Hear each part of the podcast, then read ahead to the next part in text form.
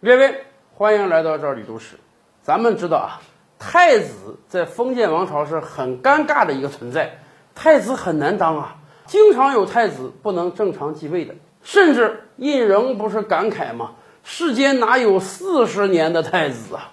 是啊，查尔斯如果听到这个话，估计也会发出同样感慨的。更关键的是，查尔斯王子没有等来王冠，等来了新冠。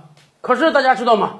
比太子还要悲催的一个岗位是候补太子，就是说你是太子的一个备位，会有这样的存在吗？是的，宋英宗就是这样。北宋第四个皇帝宋仁宗治国很不错，但是啊，一直有一个遗憾，没儿子啊。到了他二十五六岁的时候，还没生儿子。对于封建王朝来讲，这个男人一般十三四岁就娶老婆，十五六岁就应该有自己的子嗣了。宋仁宗真是等了十年都没等到儿子，这个时候啊有点着急了。民间啊有一个说法，说你如果没儿子啊，你生女儿啊，你可以给她取名招娣，再生呢又招，再生呢还招，用这个名字啊，希望你的下一个孩子能是一个男丁。宋仁宗的时候啊，就有人给他出主意，说这样吧，这个公主叫招娣啊不太好听，您看这样行不行？从宗室之中啊选一个小孩，您呢立为养子。让他在宫中养着，一方面呢，咱做一个后辈；另一方面呢，宫中有了小男孩的气息了，未来各个后妃就有可能给您生个男丁。宋仁宗一觉得，哎，这个方法不错啊。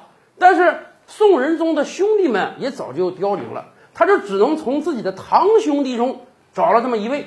宋仁宗的堂兄弟普王，哎，一生生了二十多个儿子，家丁兴旺啊。所以宋仁宗觉得我得跟他沾沾福气，选了普王的第十三个儿子赵宗实，哎，把他立为养子。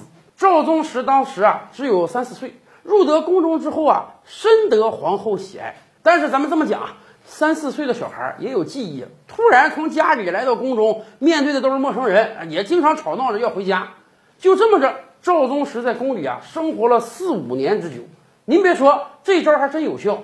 赵宗实一来啊。仁宗皇帝接二连三的出生了两三个儿子，哎，这个时候一方面赵宗实长大了想家呀，毕竟不是亲生父母在跟前儿；另一方面，仁宗觉得你看我都仨儿子了，那看来没问题了，我这个养子这个不用做后辈了。于是，在赵宗实九岁的时候啊，恩准赵宗实回家，回到原家庭居住啊，咱这个养子名分还在啊。毕竟由于你，我们多生了几个儿子，所以仁宗对普王一家多有恩赏。然而很不幸的是啊，仁宗这几个儿子都没长大，很早的幼年的时候啊就夭折了。仁宗后来啊年龄越来越大，又处于一个没有子嗣的位置。你连儿子都没有，那自然连太子都不能立了。所以满朝文武啊经常性的建议仁宗，您得早立太子啊，太子是国本啊，你没有太子，一旦陛下您有个三长两短呢，国家就得乱套啊。宋仁宗呢也明白这个道理，但是啊。他老是想，我再努努力，甚至有一次，他还跟这个亲近大臣说：“哎呀，先不着急，先不着急啊，我后面又有个妃子怀孕了，这一下要生出来是个儿子，咱这不就有太子了吗？”结果很不巧，这次生的又是一个女儿。到最后，仁宗终于心灰意冷了，算了，看来我这辈子就是没儿子的命了。把他那个养子想起来了，这回再把赵宗实召回宫中，而且直接给名分了。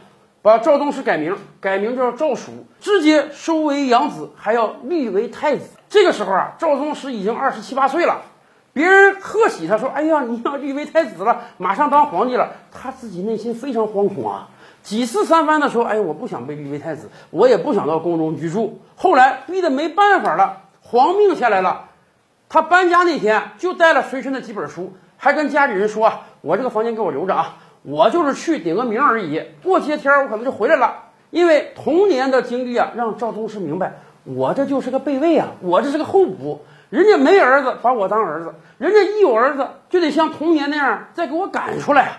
而且赵宗实也担心啊，说实话，宗室子弟很多，你想，他才是他爸爸的第十三个儿子，跟他平辈的人有的是啊，把我立为太子了，别人能不能猜忌我呀？太子不好干啊。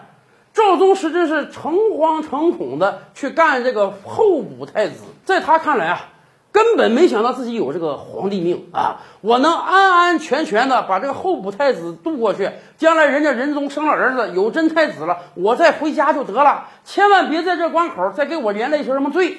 结果没想到被立为太子之后不久啊，仁宗一命呜呼，驾崩了，这个候补太子直接变成皇帝了，人生的大起大落、大喜大悲实在是太刺激了。自己本来诚惶诚恐的，觉得我又陷入到这个宫廷斗争中了，能不能活命还不一定。结果嘎嘣，宋仁宗完了，他变皇帝了，以至于登基之后两三天，改名赵曙的宋英宗啊，都发了疯病。这个病啊，一年多之后才治好啊。这个候补太子也实在是不好当啊。